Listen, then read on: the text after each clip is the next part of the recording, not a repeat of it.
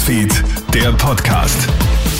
Hi, Tamara Hendrich bei dir vom Kronehit Newsfeed. Schön, dass du reinhörst. Ich melde mich mit einem kurzen Nachrichtenupdate für deinen Freitagabend. Heute früh macht die Polizei einen Horrorfund in Wien-Erdberg.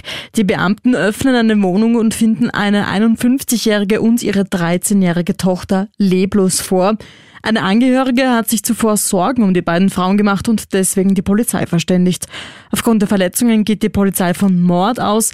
Alle Infos zur Story findest du auf kronehit.at. Dieser Prozess stellt heute fast den Kurzprozess in den Schatten. Ein 21-Jähriger ist wegen fahrlässiger Tötung angeklagt. Er und das 19-jährige Opfer, sein bester Freund, waren am 5. Mai in Wien in einem Verkehrsunfall verwickelt. Der 21-Jährige lenkt dabei das Auto des 19-Jährigen, einen auf 400 PS getunten BMW. In einer Kurve, in die er mit fast 100 km/h hineinfährt, verliert er die Kontrolle über das Fahrzeug. Das Auto knallt gegen einen geparkten Bus.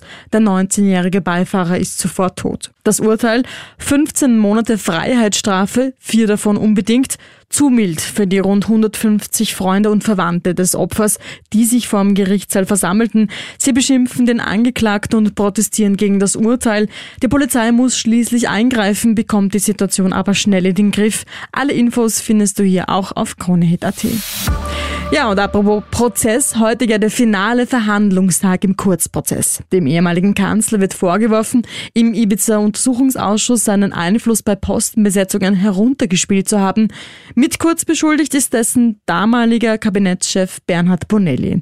Beiden drohen wegen falscher Beweisaussage bis zu drei Jahre Haft. Bis zum Abend hat sich der letzte Verhandlungstag gezogen. Alle Ergebnisse liest du im Live-Ticker auf kronehit.at.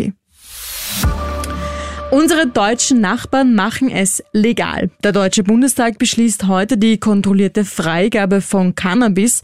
Per 1. April sind Besitz und Anbau der Droge zum Eigenkonsum legal, allerdings nur für Volljährige und nur unter zahlreichen Vorgaben. 407 von 637 Abgeordneten haben für das Gesetz gestimmt. So, das war's mal von mir. Alle Updates checkst du dir wie immer im Kronehit Newsfeed oder auf kronehit.at. Habe ein schönes Wochenende. Krone Hits, Newsfeed, der Podcast.